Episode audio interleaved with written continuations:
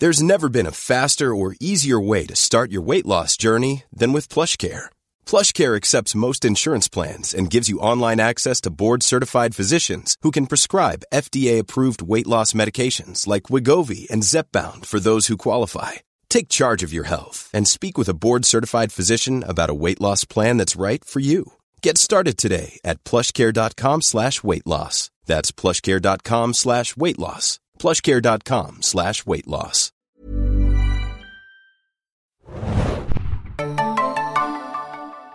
Herzlich willkommen, liebe Serienjunkies, zu einer neuen Ausgabe des Serienjunkies Podcast. Mein Name ist Tanne und heute sprechen wir über die Series Mania und Serienfestivals im Allgemeinen. Und ich habe einen besonderen Gast heute im Abstandsstudio, den lieben Patrick Heidmann. Moin, Patrick. Hallo. Wir haben ja bereits vor einem Jahr, glaube ich, war das, über die Quartalshighlights 2022, irgendein Quartal gesprochen.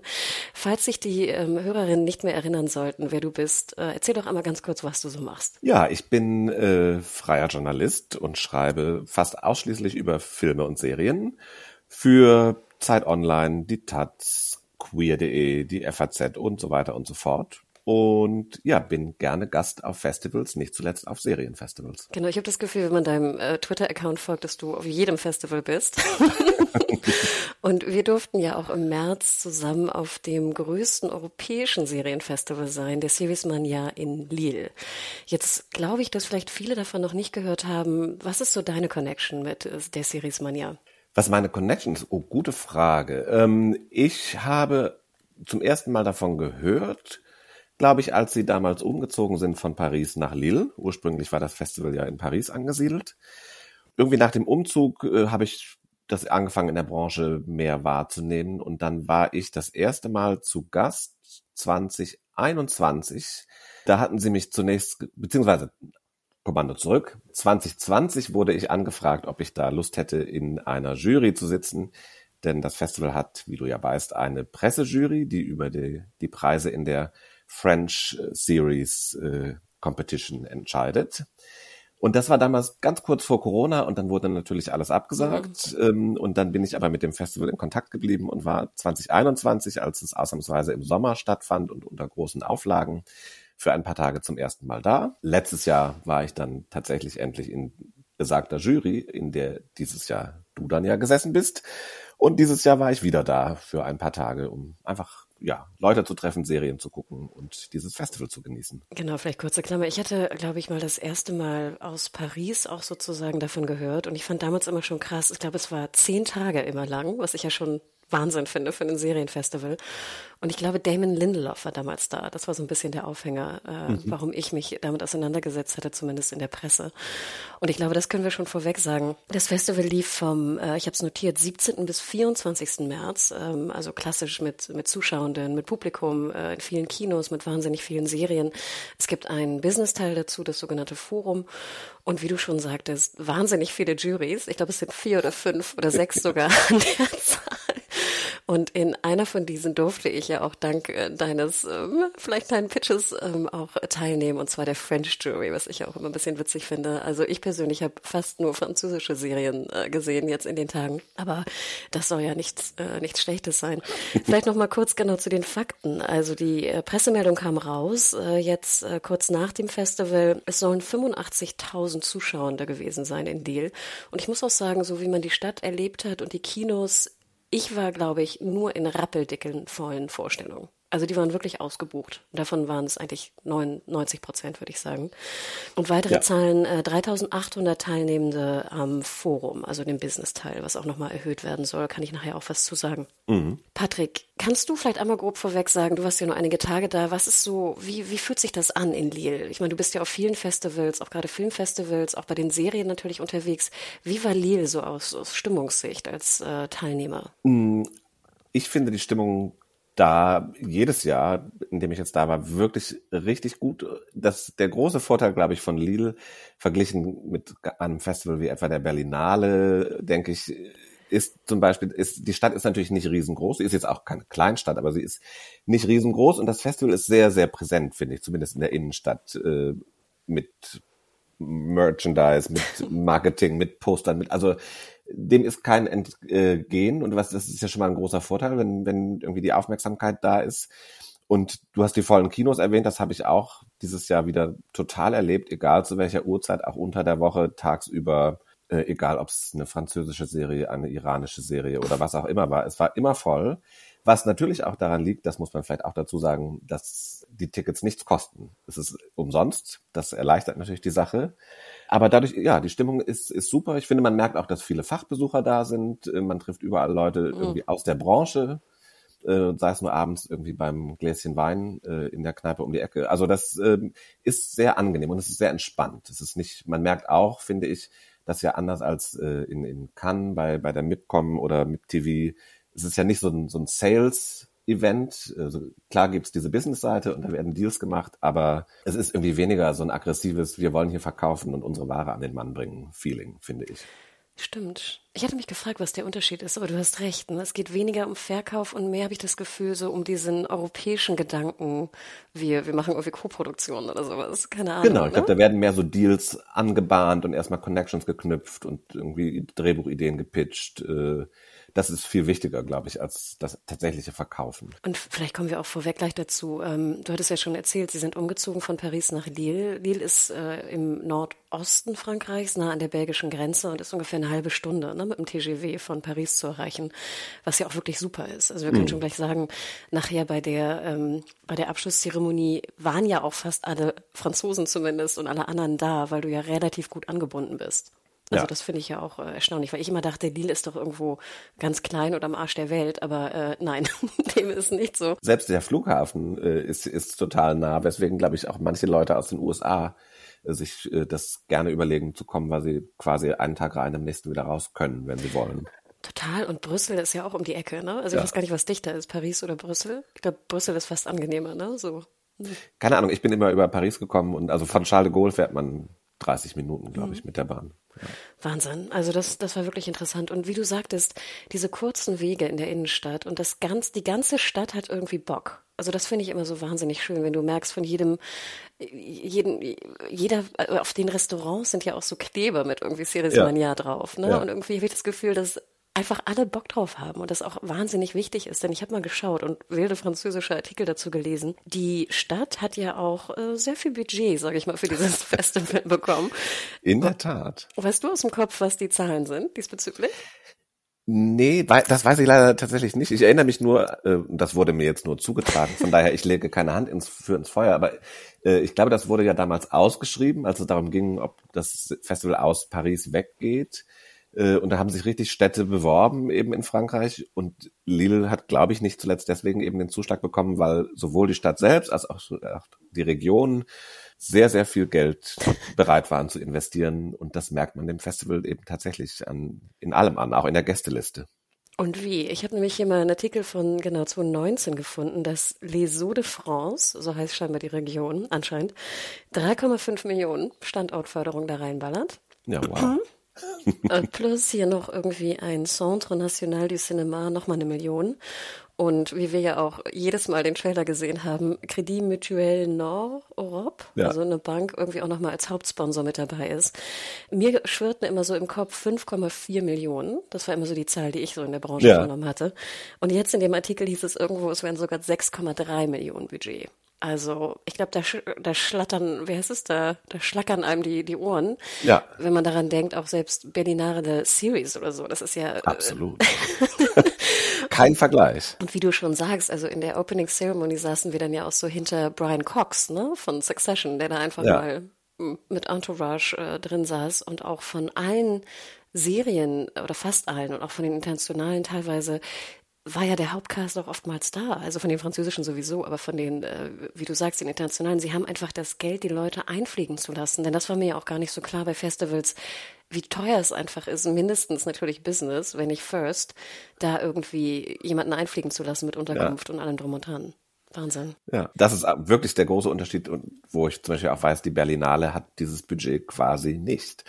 ähm, und äh, ja, muss man sich eben auch nicht wundern, wie die Zusammensetzung der Jurys sich unterscheidet oder wie die Gäste, du hast Brian Cox erwähnt, der gab dann ja auch eine Masterclass in Lille und da gab es ja einige. Marsha Cross von Desperate Housewives war da ähm, und die kommen dann einfach ohne dass, also Marsha Cross, glaube ich, hatte noch nicht mal irgendwas zu promoten, anders als Brian Cox. die war dann eben einfach da, zwei Tage, hat ein bisschen Presse gemacht, diese Marketing, äh, Masterclass und ja, sich hoffentlich eine gute Zeit in Lille gemacht.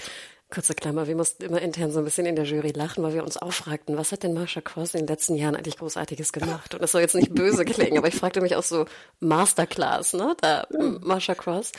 Naja, gut, das Wort Masterclass wird bei Festivals ja gerne etwas überreizt. Aber es war so witzig, weil ich dann, äh, ich wurde auch mit einem Fahrer dann abgeholt, um zum Bahnhof gebracht zu werden am letzten, also am Abreisetag. Und ähm, ich fragte den Fahrer, ob er irgendwas gesehen hätte beim Festival. Und er meinte so, nö, es würde ihn nicht so interessieren. Er hätte nur eine Sache gesehen. Und ich so, ja, was denn? Und er so, ja, die Masterclass von Marshall Cross. weil er so ein großer Fan sei. Und ich dachte mir, es kann nicht wahr sein. Wahnsinn. Ja. Aber Marsha Cross hat ja auch viel erlebt in Deal. Da kommen wir nämlich später noch zu, denn es gab ja auch noch Demonstrationen. Ja, da war ich ja schon wieder weg. Das, die aufregendsten Tage habe ich scheinbar verpasst. Auch den großen Bahnstreik, der, der glaube ich, für einige Abreiseprobleme sorgte. Ich wollte gerade sagen, also es gab, gab vieles. Ähm, vorweg aber nochmal, du sprachst die Internationalität an. Ähm, die internationale Jury wurde nämlich angeführt von Lisa Joy. Serienjunkies kennen sie natürlich als Showrunnerin, vor allem auch aus äh, Westworld. Ich glaube, jetzt macht sie ja auch Fallout, ne? Also wahnsinnig äh, bekannte Person. Neben ihr in der Jury auch Emmanuel Béat. Also ich denke, so als französischer Filmfan wird man sie natürlich Absolut. auch kennen ähm, und viele andere. Aber da dachte ich auch schon so, ja, auch äh, schön aufgetischt. Wir können vielleicht einmal ganz kurz äh, über die Preise durchgehen. Also, liebe Hörerinnen, ihr müsst da jetzt nicht irgendwie wild mitschreiben, wird alles nochmal in die Shownotes gepackt. Aber du hattest es ja schon kurz erwähnt, als beste Serie international wurde eine, äh, ein iranisches Werk ausgezeichnet und zwar The Actor. Ich habe es ich hab's gesehen, die erste Folge. Ähm, ich auch. Ich muss sagen, ich fand es sah wahnsinnig gut aus. Ja, also Sehr handwerklich, what ja. the fuck? Ich habe immer so, ich weiß nicht, wie die Diskussion auch hatten. Ich frage mich manchmal, warum deutsche Serien manchmal so so komisch color gegrandet aussehen, finde ich. Und ja. manchmal nicht so wertig. Und jetzt schaue ich mir diese iranische ähm, Folge an, den Pilotfilm, und denke, what the fuck, wie gut sieht das eigentlich aus? Ja, und das Budget wird sicher nicht größer gewesen sein als bei einer deutschen Serie. Also davon kann man ausgehen. Genau, und inhaltlich fand ich es auch gut. Ich habe die zweite Folge nicht mehr gesehen. Dann bin ich leider aus dem, war ich aus dem Screening Room raus. Hast du ja. die zweite auch gesehen? Nein, mir geht's leider ganz genau wie dir. Ich habe auch nur die erste gesehen.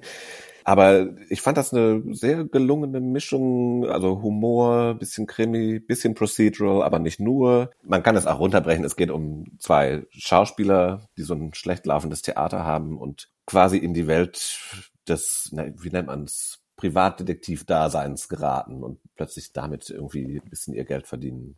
Ganz grob zusammengefasst. Genau, wahnsinnig charmant und, und sehr, genau, sehr so Comedy-lastig manchmal, ne? Die, ja. die Tonnage äh, musste ich mir erstmal so reingrooven irgendwie. Aber also wie gesagt, ich fand es da äh, fantastisch aus vor allem. Beste Schauspielerin wurde hier Margot, oh Gott, Ben Signon ausgezeichnet für De Grasse, ähm, eine Arte-Produktion mit so ähm, Arbeitern in, was ist das da, in dem Dock von, wie heißt nochmal die Stadt? Sorry, wo diese ganzen Hafenarbeiter oh, sind. Da bin ich jetzt gerade, stehe ich völlig auf dem Schlauch und habe leider die Serie dazu auch nicht gesehen. Deswegen erwischte mich auf falschen Fuß. Genau, ich denke, die wird ja auch zeitnah kommen, gerade wenn es Arte-Produktionen sind. Also sie war sehr, sehr cool. Die Story an sich fand ich jetzt nicht so außergewöhnlich, war aber ein sehr, sehr guter Cliffhanger nach dem Piloten. Und da denke ich auch, das fand ich sowieso so als Kurzfazit von mir vorweg. Alle Serien, die ich gesehen habe, fast alle, hatten, haben eingeladen, weiterzuschauen. Und das finde ich wahnsinnig schön. Ich meine, das ist ja auch irgendwie so der eigentlich der einzige Job, den eine Serie hat. Ja. Denke ich immer, dass so, ne, wenn ihr das nicht schafft, dann habt ihr irgendwie euren Auftrag nicht, äh, nicht erfüllt. Was es aber, finde ich, auch immer ein bisschen traurig macht bei Serienfestivals, weil oftmals siehst du dann ja irgendwie zwei Folgen und dann wird die Serie nie gezeigt in Deutschland und du denkst noch irgendwie Jahre später, ach shit, die wollte ich eigentlich noch mal gucken. Ja, das finde ich ist einfach das große Problem natürlich von Serienfestivals, anders als bei Filmfestivals. Man sieht einfach nie das gesamte Werk. Ne? Das ist einfach ja, du bist schwierig. immer unbefriedigt. Genau. Und ähm, ich glaube, da muss man irgendwie drüber hinwegschauen, aber das äh, ist, glaube ich, auch weiterhin ne, immer das Problem, was auch immer was natürlich nicht lösbar ist. Wir können keine Staffel ja. gucken. Aber ich würde, würde eigentlich nicht alles nochmal einzeln besprechen wollen, nur nochmal ganz schnell. Also bestes Drehbuch ging an The Fortress, norwegisches Format und ähm, bester Schauspieler bekam äh, Michael Sheen für Best Interests, also auch eine, eine UK-Produktion, die mit da war. Ich weiß nicht, hast du da reingeschaut? Vielleicht so das, die bekannteste? Nein, leider so? nicht. Die war das habe ich mir auch sagen lassen, die Bedingung dafür, dass diese Serie in Lidl laufen durfte, war, dass die Presse nicht darüber berichtet. Äh, deswegen war die weder im Online-Screening-Room Room verfügbar, noch durfte man als Journalist in das Screening in Lidl Außer man natürlich, man hat unterschrieben ein Embargo, dass man nicht vor, ich glaube, Juni oder Juli auch nur ein Wörtchen darüber verliert was das normale Publikum in Anführungszeichen nicht musste. Also auch eine etwas kuriose Situation. Aber leider war äh, das Screening, glaube ich, da war ich gerade noch nicht oder nicht mehr in Lille und deswegen konnte ich sie leider nicht gucken. Aber das ist so interessant, weil ich bin relativ früh in den Screening Room dann reingegangen und da war sie drin. Ja, das war wohl ein Fehler. Äh, 24 Stunden war sie online. Ich hatte sie auch gesehen, wollte sie noch anklicken und dachte, ach, gucke ich morgen. Und dann war sie wieder verschwunden. Ach, deswegen, ja, weil, also ich meine, ich habe auch kein Embargo unterschrieben, deswegen kann ich drüber reden. Ja, also, mach mal. Ähm, genau, also ich äh, habe sie gesehen im Screening Room, zwei Folgen gesehen. Und ich fand sie gut. Ich meine, Sheen ist immer gut. Es war halt so ein für mich sehr klassisches UK-Drama ähm, über eine Familie mit einem kranken Kind. So. Und äh, natürlich sehr bewegend, toll gespielt, ähm, habe ich aber irgendwie auch schon zigmal gesehen, habe ich das Gefühl. Ich weiß nicht, jetzt bin ich auch nicht so der Schauer von diesen UK äh, kranke Familienmitglieder-Dramen. Sorry, wenn ich das jetzt so ein bisschen überspitzt sage. Verzeih. Aber du weißt, was ich meine, oder? Das ist jetzt nicht mein Beuteschema an Serien. Ja, ich, ich weiß, was du meinst. Ich wusste nicht, dass das das als Genre gibt, aber du hast wahrscheinlich recht. ähm, und auch ohne, dass ich die Serie gesehen habe, ich kann mir natürlich ein bisschen vorstellen, ja, was du meinst. Wobei ich immer gestehen muss, also gute SchauspielerInnen, und ich glaube, neben Michael Sheen ist Sharon Horgan, glaube mhm. ich, äh, die weibliche Hauptdarstellerin, die sind mir echt immer sehr viel wert. Also da gucke ich mir doch einiges an. Äh, egal, selbst wenn das Thema mich vielleicht nicht brennend interessiert. Stimmt. Wobei ich denke, da bin ich auch ein bisschen, ein bisschen härter geworden in den letzten Jahren, dass ich einfach denke, dann habe ich noch so viel anderes auf der Liste, dass ich selbst bei dem fantastischen Schauspiel da irgendwie weiter reise. Absolut verständlich. Aber wie gesagt, also auch zu Recht, also war auch ganz süß. Er war dann nicht äh, da bei der Zeremonie, aber hatte dann ein sehr schöne, sehr schönes kleines Video irgendwie auch rübergeschickt. Also wahnsinnig äh, sweet. Vielleicht auch können wir sagen, dass eine deutsche Serie im Panorama-Wettbewerb mit dabei war, und zwar A Thin Line. Und ich glaube, Patrick, da wir uns auch privat ein bisschen kennen, wir haben über die Serie schon mal gesprochen und ich glaube, du fandest sie gar nicht so schlecht. Ich fand sie tatsächlich gar nicht so schlecht. Ich war erstaunt, dass sie in Lille auftauchte, weil mir gar nicht klar war, als ich sie guckte, im Februar ist sie ja in Deutschland gestartet bei Paramount Plus, ich war irgendwie davon ausgegangen, dass das automatisch weltweit gleichzeitig startet, aber dem war wohl nicht so. Deswegen war das jetzt in, in Lille die internationale Premiere. Ich habe die ganz gerne gesehen. Ich fand die sah, weil du vorhin schon das Visuelle von deutschen Serien ansprachst, ich fand die sah ganz gut aus. Die hatte so ein bisschen Independent Cinema Look. Ich mochte die beiden Hauptdarstellerinnen die Thematik, da geht's ja äh, um Klimaaktivistinnen, ist ja passend, zeitgemäß. Ähm, ich fand sie nicht perfekt. Ich habe sie, muss ich gestehen, auch nicht zu Ende geguckt, aber nur aus Zeitgründen, nicht weil sie mir nicht gefallen hat.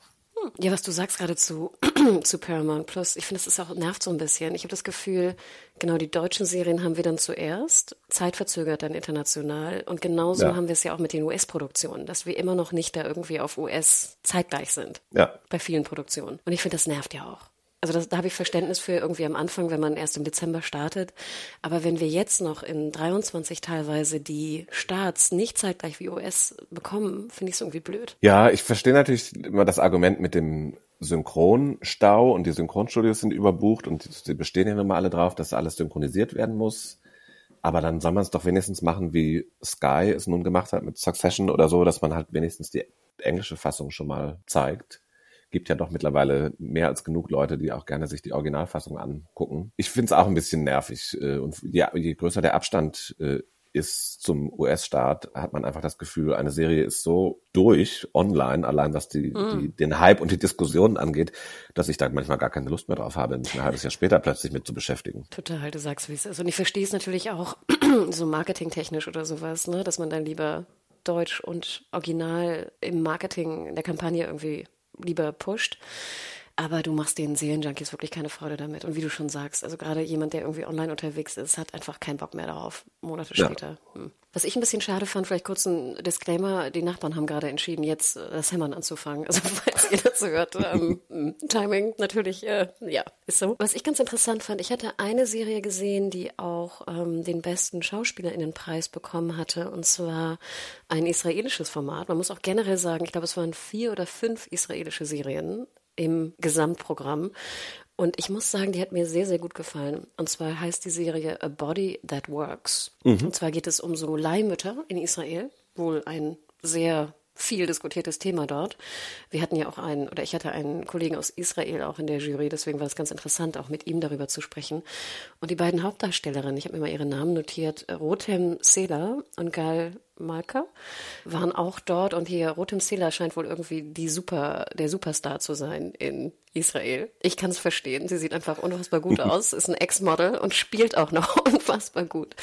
Aber auch die Serie hat mir sehr gut gefallen. Ich weiß nicht, ob du mal reingeschaut hast vielleicht? Leider nicht trotz deiner Empfehlung ja schon in Lidl, aber mm. Ich bin nicht dazu gekommen. Also das kann ich nur. Ähm, klar, auch so ein bisschen, ich bin heute irgendwie, sorry, ich bin heute irgendwie so in der Laune, alles irgendwie über den einen Kamm zu scheren. Sieht auch sehr israelisch aus. Wer viele israelische Serien schaut, wird da auch viele, sage ich mal, ähnliche Kameraeinstellungen und ähnliches irgendwie wiedererkennen.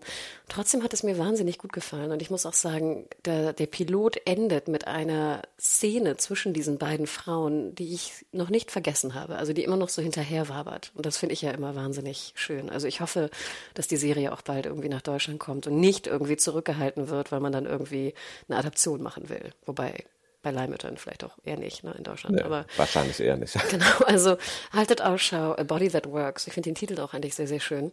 Ja, der ist super, das stimmt. Und kurze Klammer, Patrick, was ich auch so niedlich fand, auch wieder so ein bisschen typisch Lil, als dann die Closing Ceremony war und wir auch wieder abgeholt wurden mit der ganzen Jury und dahin gekarrt wurden, äh, war dann super viel Stau natürlich, bevor wir da ins Zentrum kamen.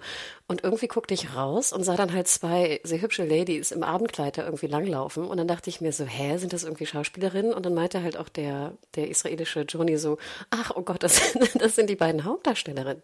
Ach. Und dann dachte ich mir so, wie geil, dass die einfach zu Fuß durch die Innenstadt von Lille liefen zum Kongresszentrum. Ja. Hm. ja, die Wege sind ja wirklich kurz. Äh, ich musste da gerade daran denken. Ich saß ja letztes Jahr eben auch in deiner Jury ähm, und manchmal wurde man mit dem Auto äh, gefahren für Strecken, wo ich dachte, Leute, da wären wir doch jetzt zu Fuß wirklich schneller gewesen. Aber naja, so ist das nun mal, wenn man Gast ist.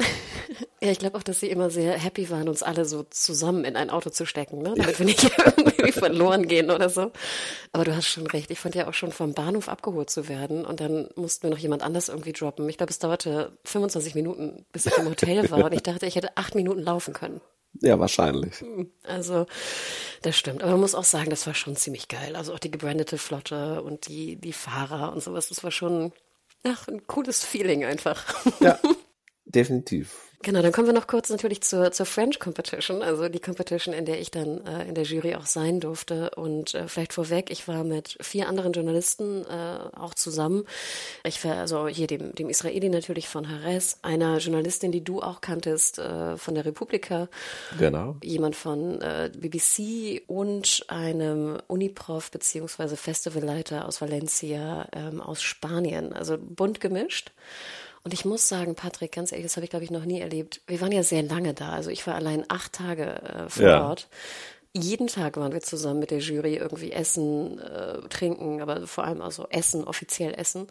Und wir haben, glaube ich, fast alle Screenings an einem Tag gesehen. Also wir wurden abgeholt, wurden dann händchenhaltend ungefähr ins Kino gebracht, die eine Minute, das eine Minute entfernt war, haben dann ein Screening erlebt und waren danach oder davor halt irgendwie essen.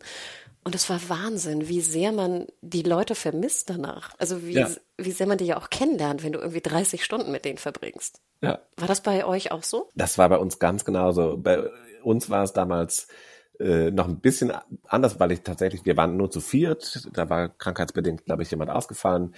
Und von den anderen dreien kannte ich zwei tatsächlich auch schon vorher ganz gut, weil es KollegInnen waren, die ich einfach lange kenne.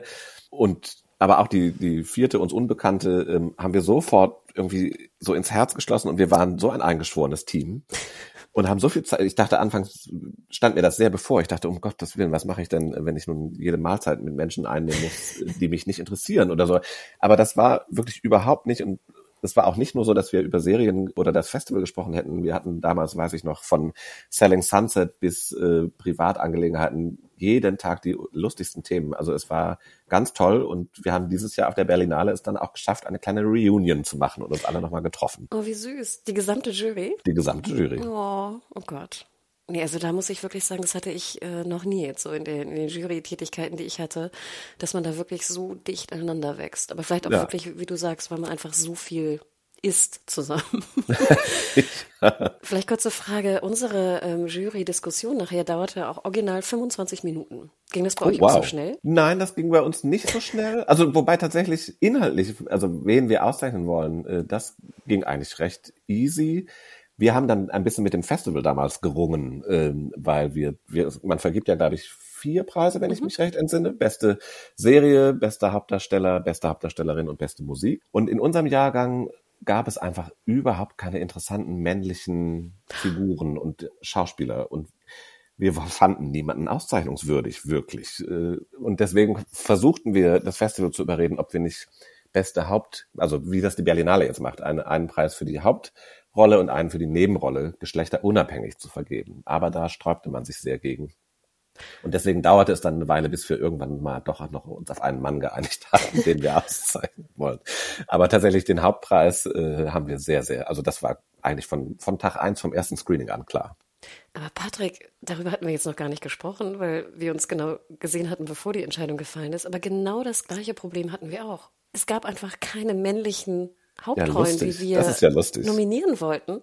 Und nachher die beiden Festivalleiter, also Laurence und Friederik, Friederik kam dann zu uns und ich meinte zu Friederik, warum macht ihr es denn nicht für die Berlinale? Macht es genderneutral, weil ganz ehrlich, ja, siehst du? Oder ihr müsst uns halt mehr Serien geben mit Männern drin. Ja.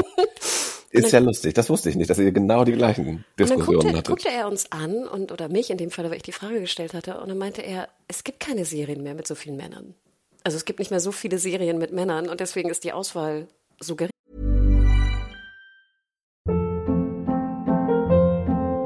Hold up. What was that? Boring. No flavor. That was as bad as those leftovers you ate all week. Kiki Palmer here, and it's time to say hello to something fresh and guilt-free. Hello Fresh. Jazz up dinner with pecan-crusted chicken or garlic butter shrimp scampi. Now that's music to my mouth. Hello Fresh. Let's get this dinner party started. Discover all the delicious possibilities at hellofresh.com. Ja, das Lustige war, bei uns gab es durchaus einige Serien mit Männern, die waren aber einfach grottenschlecht. Und, äh, die Männer das, oder die Serien? Also vor allem die Serien, aber die waren eben so schlecht, dass wir dachten, nein, wir wollen dieser Serie keinen Preis geben, wenn der Mann passabel spielt in der Hauptrolle. Da war das Festival auch ein bisschen irritiert, das weiß ich noch. Aber es war ganz lustig. Also wir hatten irgendwie eine sehr, sehr gute Zeit auch in der Diskussion. Aber interessant, weil ich hatte das Gefühl, dass Frederik so tat, als hätte ihm das noch nie jemand gesagt, dass man doch auch genderneutrale Schauspielrollen, äh, Schauspielpreise vergeben könnte. Aber jetzt ist natürlich sehr interessant, dass die Diskussion natürlich schon vorher bestand. Ja, hm. Du hast es aber schon gesagt, wir durften also vier Preise vergeben, was ich ja schon mal schön finde. Nur sechs Serien waren in der Competition. Und du hast es schon gesagt, äh, beste Musik, was ich ja schon mal sehr geil finde. Und vielleicht auch zur Erklärung, Drehbuch und Regie werden dann von den anderen Jurys vergeben. Also was ein bisschen wild ist, aber finde ich ganz ja. cool. Also ich glaube, international vergibt auch Regie und Panorama vergibt auch Drehbuch und wir haben dann Musik. Naja, aber dann kommen wir doch einmal ganz kurz, welche Serie wir ausgezeichnet hatten. Ich fand nämlich alle sechs sehenswert, komischerweise. Also mhm. ich hätte von allen gern weitergeschaut, was ich gar nicht gedacht hätte, weil das wirklich auch nicht so mein Beuteschema war. Meine Jurykollegen hatten immer schon den, den Running Gag immer, it's not my kind of show. Das war wohl das, was ich immer gesagt habe. Hannah, it's not your kind of show. Mhm. Also, beste Serie hat bei uns den Hauptpreis gewonnen, Under Control. Eine, eine Comedy-Serie, ähm, so eine Polit-Comedy, so ein bisschen à la Parlement. Ich weiß nicht, ob du Parlament, Parlement mal gesehen hast. Parlament habe ich nicht gesehen, aber ich habe tatsächlich äh, Under Control angeguckt ah, in Lille und habe das ganz gerne gesehen, muss ich sagen. Ich fand das recht amüsant. Ich mag die Hauptdarstellerin, Lea Drücker, glaube ich, heißt mhm. sie. Äh, Finde ich sehr gut. Ähm, hat, hat mir Spaß gemacht. Hat mich gefreut, dass ihr sie ausgezeichnet habt. Fand ich nämlich auch interessant. Also Comedy sowieso, genau, sie war fantastisch, fand ich auch. Beste Opening-Szene, finde ich, die ich in Lille gesehen habe. ja. Also wer keine Politik-Comedy gucken will, aber diese Serie irgendwann mal ihm vor, die, ne, vor den Screen irgendwie laufen sollte, schaut euch die ja. ersten fünf Minuten an.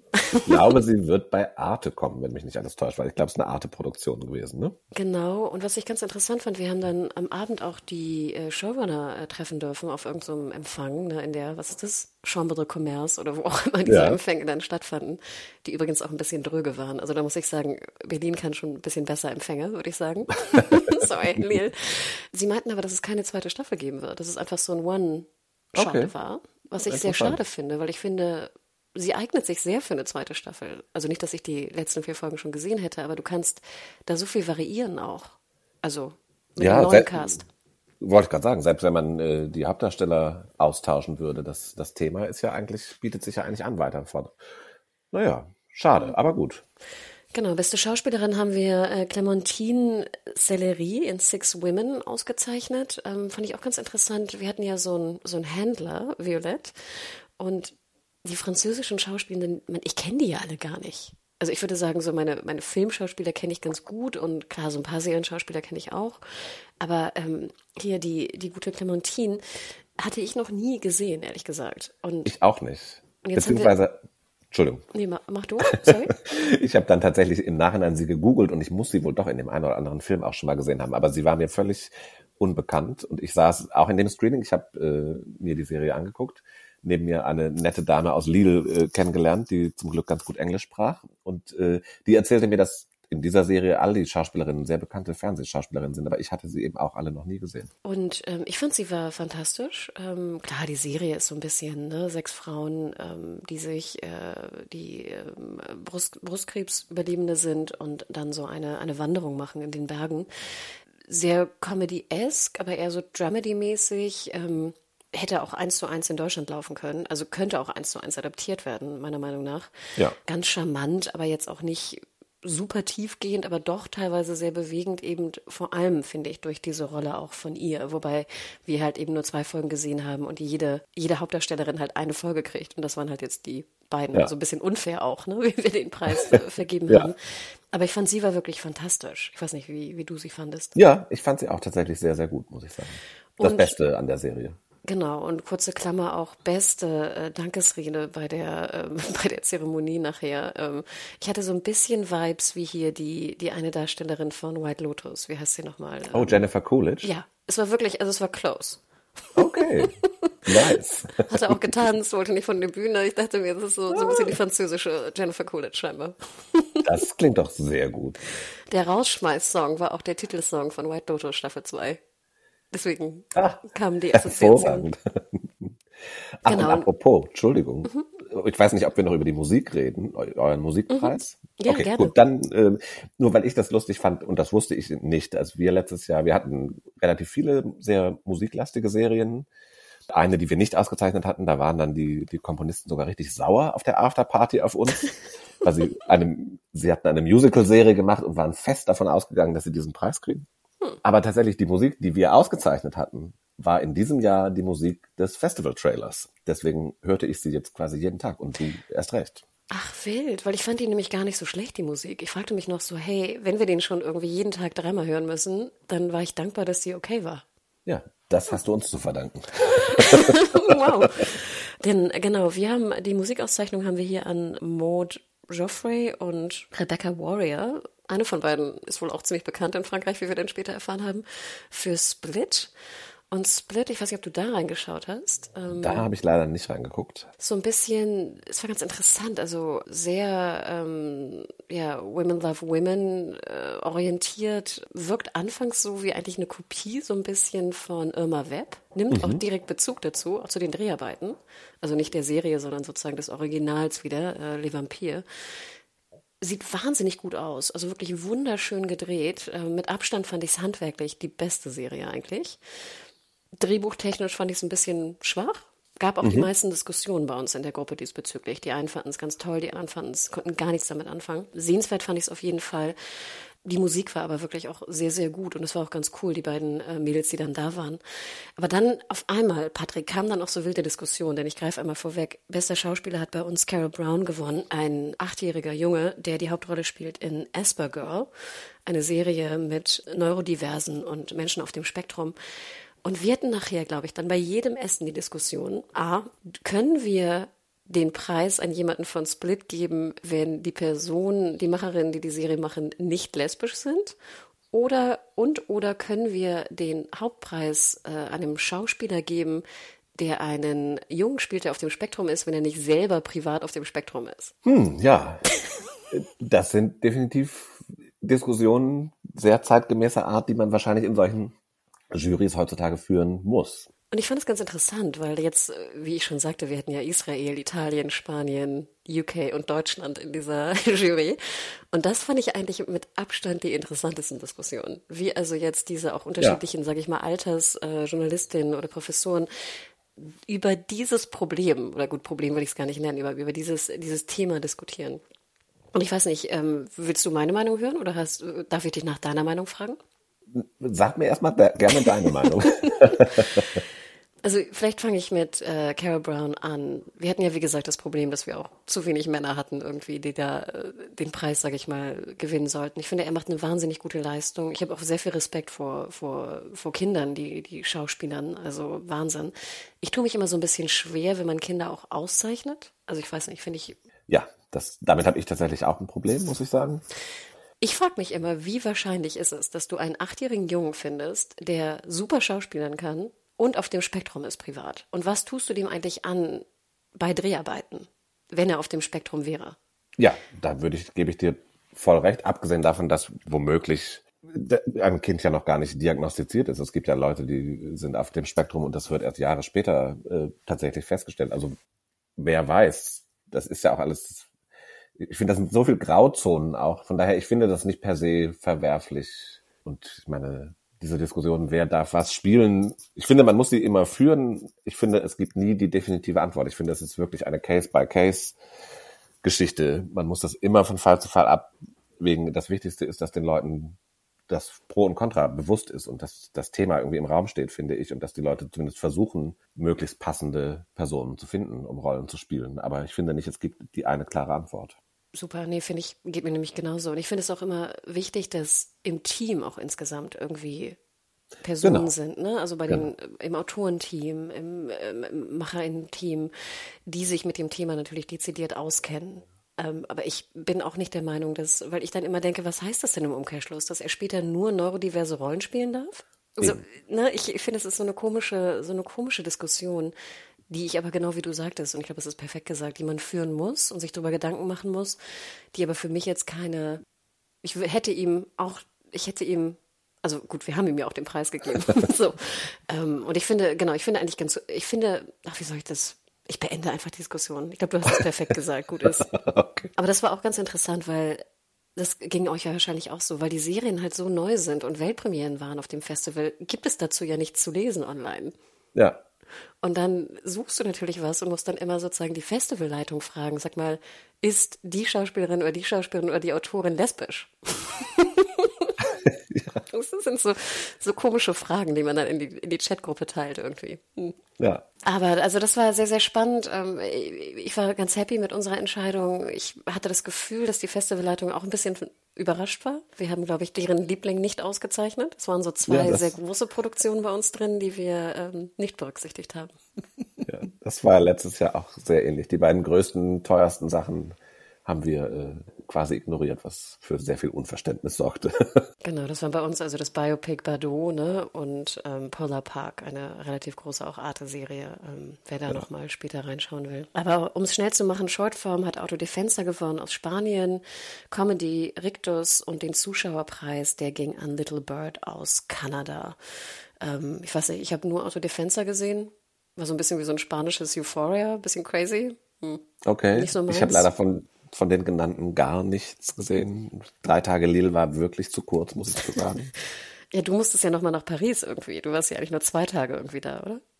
Das kommt noch dazu, dass ich kurz auch noch nach Paris musste für einen Termin. Aber ähm, ja, ich hätte gerne mehr gesehen und werde hoffentlich noch einiges nachholen. Insgesamt vielleicht so, was war dein persönliches Highlight in Lille? Hast du noch was, was du berichten möchtest? Oder Lowlight, kannst du auch sagen? Mm, also was definitiv ein Highlight war, jetzt gar nicht als Serie, sondern tatsächlich mhm. fand ich die, die Masterclass von Brian Cox äh, war wirklich einfach sehr gelungen. Der Mann ist einfach ein brillanter Erzähler äh, und sehr spannend auch die Masterclass mit Tomohish, Tom, wie heißt er? Tomohisa mm. Yamashita, ein Name, den ich peinlicherweise echt erstmal googeln musste und ich war völlig geplättet. Dieser japanische Schauspieler und Sänger scheint ja derart populär zu sein, dass die Schlange für diese Masterclass, das hat, sowas habe ich in meinem Leben noch nicht gesehen. Äh, die zog sich quasi dreimal rund um den großen Platz in Lille. Jedenfalls bei dieser Masterclass, ja, da ging es hoch her, äh, Leute brachen in Tränen aus, äh, schafften es gar nicht, sich zu beherrschen, als sie Fragen stellen sollten und es wurde geschrien und gekreischt und äh, da erzählte mir auch äh, jemand beim Festival, dass sie, dass man selbst ganz überrascht war. Ähm, also er spielt ja die Hauptrolle in der französischen Koproduktion Drops of God, die jetzt auch bei Apple TV Plus kommt. Und als diese Serie programmiert wurde, hat wohl das Festival eine Social Media Reaktion erlebt, wie noch niemals zuvor und sie dachten, huch, da haben wir wohl jemand äh, sehr populäres als auf unserer Gästeliste und haben dann sehr kurzfristig diese Masterclass noch ein äh, beräumt und ja, das war wohl der Hit. Also das fand ich schon sehr erstaunlich und sehr äh, erlebenswert und serienmäßig. Außer der den von dir genannten Serien schon, also The Actor oder auch ähm, Under Control, die ich wirklich beide sehr gut fand, war natürlich der, der Knaller, dass da die erste Folge Succession Season 4 lief. Ähm, das ist natürlich letztlich unwichtig für uns aus Pressesicht, weil eine Woche später lief sie auch äh, regulär, aber für so ein Festival sicher super. Und ich persönlich mochte ja äh, The Power auch ganz gerne, die Gabe. Ich habe schon vernommen, dir ging es anders. Ja, also vielleicht noch mal kurz zu Drops of God. Ich musste auch sehr lachen, als ich fragte, wer denn so der große Star des Festivals ist, wurde mir auch der, der japanische Name genannt, wo ich dachte, wer ist denn das? also mm, auch noch nie gehört vorher. Ähm, ich fand Drops of God ganz interessant. Jetzt weiß ich nicht, ob ich so ein bisschen geblendet war durch irgendwie acht Tage lang besten Wein und bestes französisches Essen genießen und dann in so eine ähm, Wein-Battle französisch-japanische Koproduktion zu gelangen. Hat, hat auch seine, seine Macken, finde ich, aber sehenswert finde ich es auf jeden Fall. Und ich war irgendwie sehr happy. Äh, hatte aber auch schon Wein getrunken, glaube ich, als ich dem Screening war. Ähm, vielleicht so viel vorweg. Genau, The Power war so ein bisschen das große ne, US, die große US-Serie, die gezeigt wurde ähm, von Amazon Prime. Ich habe nur den Piloten gesehen. Ich bin danach gegangen. Mir hat es gar nicht gefallen. Okay, warum? Ich finde, es sah gut aus. Ich finde, es war auch sehr gut gespielt. Ähm, ich fand es unfassbar langsam erzählt. Und ich bin da sehr, ich bin ja immer so der Tempo-Cop. Es hat mich wirklich kirre gemacht, keine Ahnung. Ähm, ich fand auch, dass die Story, also die Grundprämisse ist ja super. Ne? Das ist ja auch, sag ich mal, eine, unter der feministischen Theorie auch eine, eine, ne, eine, eine Frage, die wir uns seit Jahren potenziell stellen. Aber ich fand die Umsetzung auch nicht sonderlich gelungen. Also ein paar Szenen haben mir gefallen, zum Beispiel hier die, was ist das, UK, den UK-Teil fand ich ganz interessant, obwohl ich ihn ja. nachher auch ein bisschen crazy fand. Ich fand, es war überhaupt nicht rund. Ich fand die, vor allem aber das Tempo hat mich wahnsinnig gestört. Ich wollte die zweite Folge eigentlich nochmal gucken, um zu wissen, ob es nachher besser oder schlechter wird. Aber ähm, insgesamt habe ich echt, ich fand es wirklich schlecht. Was fandest du denn so gut daran? Ja, ich fand, also die SchauspielerInnen total gut und wie gesagt, das ist was, was mir immer sehr wichtig ist. Ich fand, ach, du hast schon recht, die erste Folge ist vergleichsweise langsam, weil es doch sehr viel Exposition ist ähm, und dadurch, dass diese sehr unterschiedlichen Handlungsstränge, die so parallel erzählt werden und die ja auch erstmal nur so sehr lose verbunden sind, das muss ja alles erstmal etabliert werden. Ich finde, es nimmt dann sehr an Tempo zu. Ich finde, es wird sehr gut. Ich finde sehr spannend, wie ähm, diese feministische Prämisse und, und diese Themen und Fragen, die da verhandelt werden, ähm, auch unglaublich aktuellen Bezug haben. Also es geht dann später ähm, auch um, um eine Revolution quasi in Saudi-Arabien, was, wenn man irgendwie die Bilder aus dem Iran im Kopf hat, wahnsinnig äh, geradezu prophetisch wirkt, wenn man bedenkt, wann, dass die Serie ja mindestens vor einem Jahr gedreht hm. worden ist. Ähm, mir hat das ja total gut gefallen. Ich fand all diese Frauenfiguren in ihrer ähnlichen, aber doch auch unterschiedlichen Art interessant. Ich habe das ja einfach gerne gesehen. Bist du schon durch? Noch nicht, ich bin noch mittendrin. Hm. Aber ich gucke definitiv weiter. Na dann muss ich vielleicht auch noch mal ran. Es kann auch wirklich die, die, Stimmung gewesen sein. Ne? Ja, siehst du, ich fand dafür eben Drops of God, da bin ich nach der ersten Folge raus in Lille, weil ich mich echt gelangweilt habe. Also ich kenne nun auch nicht, das ist ja wohl ein sehr bekannter Manga, mm. auf dem das basiert, kenne ich nicht. Ähm, ich war erstmal intrigued, weil ich auch, also Wein, Food, also was sehe ich gerne auch äh, auf dem Bildschirm. ähm, und die Kombination aus, äh, also Frankreich, Japan ist ja eine Koproduktion, fand ich auch reizvoll.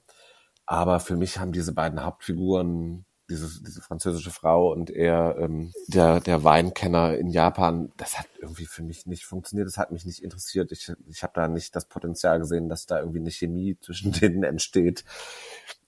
Irgendwie, ja, gleichzeitig muss ich auch sagen, anders als du hatte ich vorher noch keinen Wein und auch leider nichts zu essen. Das heißt, mir knurrte der Magen und irgendwie die Verlockung, nach draußen zu gehen und äh, die legendären äh, Pommes in Lille zu essen, war dann irgendwie doch sehr groß. Ich gebe dir recht, das war auch wirklich sehr, sehr langsam, ne?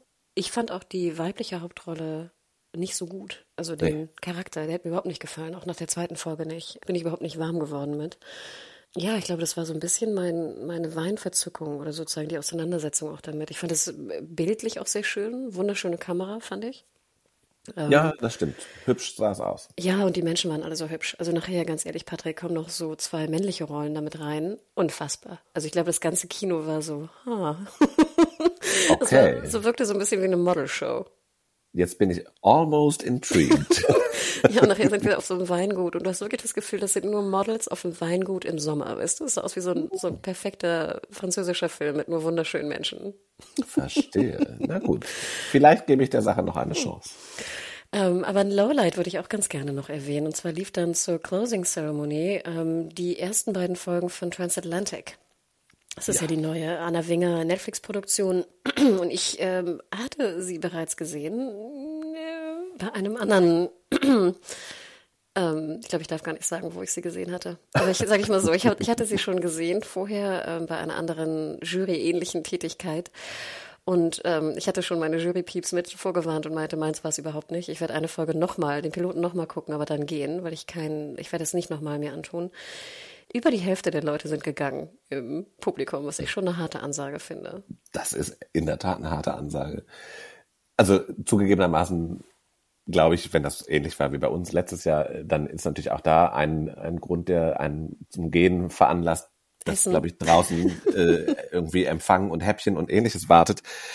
Aber ich gebe dir völlig recht. Also ich bewundere dich, dass du überhaupt die erste Folge nochmal geguckt hast, weil diese Serie ist für mich die Enttäuschung des Jahres bislang überhaupt, nicht nur in Lidl. Ähm, ich finde die Geschichte eigentlich total spannend. Mm. Ich bin durchaus auch äh, ein Fan von Anna Winger. Ich mochte Unorthodox, ich mochte Deutschland 83, 86, 89. Hier funktioniert für mich gar nichts. Äh, das, ich finde, den, die Serie trifft null den richtigen Tonfall. Der Ernst der Lage damals wird nicht auch nur ansatzweise eingefangen. Gillian Jacobs wirkt immer, als sei sie in irgendeiner US-Sitcom unterwegs äh, und überhaupt sieht alles, es sieht so kulissig und so bunt und so nach Karneval in Marseille aus, dass ich, also da bin ich, und dann kommt noch Moritz Bleibtreu als Walter Benjamin und irgendwie denkst du, nein, nein, hier stimmt einfach gar nichts. Äh, und diese spannende Geschichte wird einfach verschenkt. Danke, dass du das sagst, weil ich auch dachte, die Grundprämisse ist genial. Die will ich sehen. Aber am Anfang, erste Szene, ich dachte, ich bin in einer Comedy gelandet. Ja. Und zwar in so einer, genau, quietschbunten Bonbon-Comedy.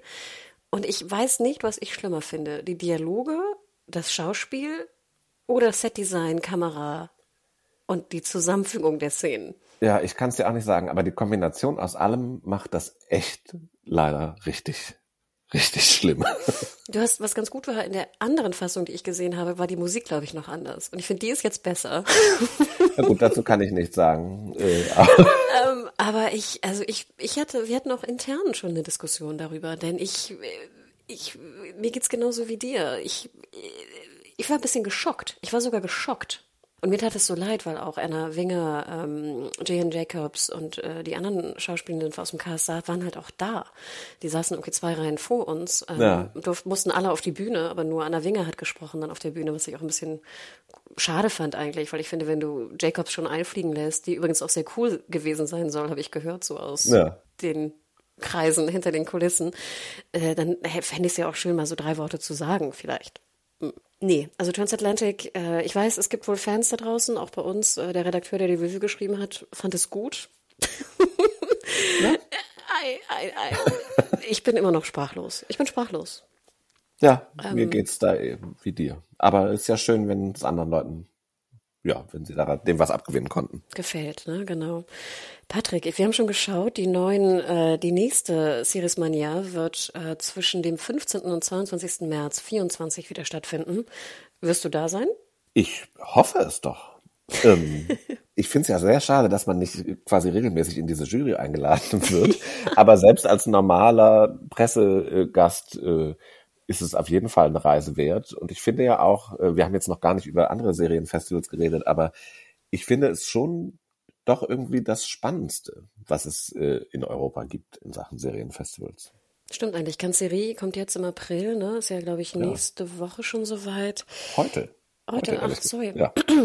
Ja, vielleicht noch kurze Klammer. Ich war auch kurz auf dem Forum, also dem Business-Teil, auch so für die Business-Hörenden da draußen. Du hattest ja schon gesagt, es ging weniger um Verkauf. Also klar, wir sind jetzt nicht auf der MIP oder so, was ich aber auch schön finde, denn ich habe ja. nichts zu verkaufen und will nichts kaufen. Also war ich immer so ein bisschen lost auf der MIP.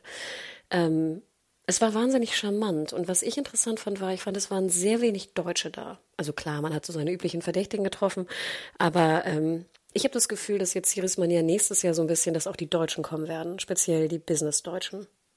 Das ist meine Vermutung.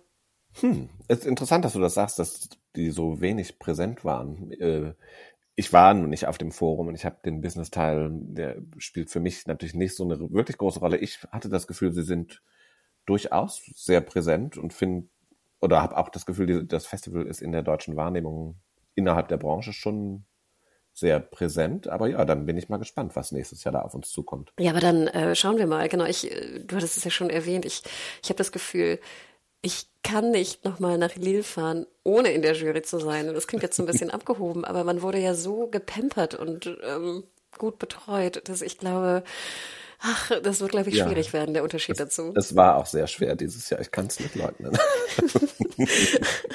Allein dieses, dass du so einen Händler hast, der immer überall reinging und immer sagte, ähm, c'est la jury, c'est la jury. Und alle so, mm, oh ja, oh ja. Das ist ja auch irgendwie auch so ein französisches Ding, dass da noch so viel Respekt irgendwie für Jury-Peeps ja. herrscht. ja. Aber wir werden sehen. Also ich würde mich auch wahnsinnig freuen, dann vielleicht sehen wir uns da ja auch wieder, wobei wir sehen uns natürlich auch vorher schon. Aber, ich wollte gerade sagen, ich hoffe nicht, dass wir uns erst in einem Nein. Jahr in Lille wiedersehen. Nein. Nein, wir werden uns natürlich vorher äh, sehen. Patrick, wo kann man dir denn noch auf Social Media oder sowas folgen und äh, hören, wo du auf dem nächsten Festival sein wirst? Am allerbesten auf Twitter. Einfach Patrick Heidmann ist mein Handle. Ähm, da bin ich, ich bin auch bei Instagram zu finden, aber nur so halb beruflich. Da ist auch viel uninteressantes Zeug zu sehen. Ähm, und ansonsten einfach googeln und meine Texte lesen. Genau, ich bin weiterhin äh, Hanne Huge bei Twitter und Media Hall bei Instagram, wenn ihr noch ein paar Bilder sehen wollt aus Lille.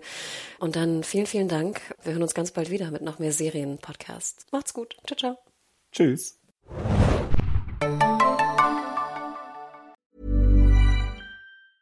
Ever catch yourself eating the same flavorless dinner three days in a row? Dreaming of something better? Well, HelloFresh is your guilt-free dream come true, baby. It's me, Kiki Palmer. Let's wake up those taste buds with hot, juicy pecan-crusted chicken or garlic butter shrimp scampi. Mm. Hello Fresh. Stop dreaming of all the delicious possibilities and dig in at HelloFresh.com. Let's get this dinner party started.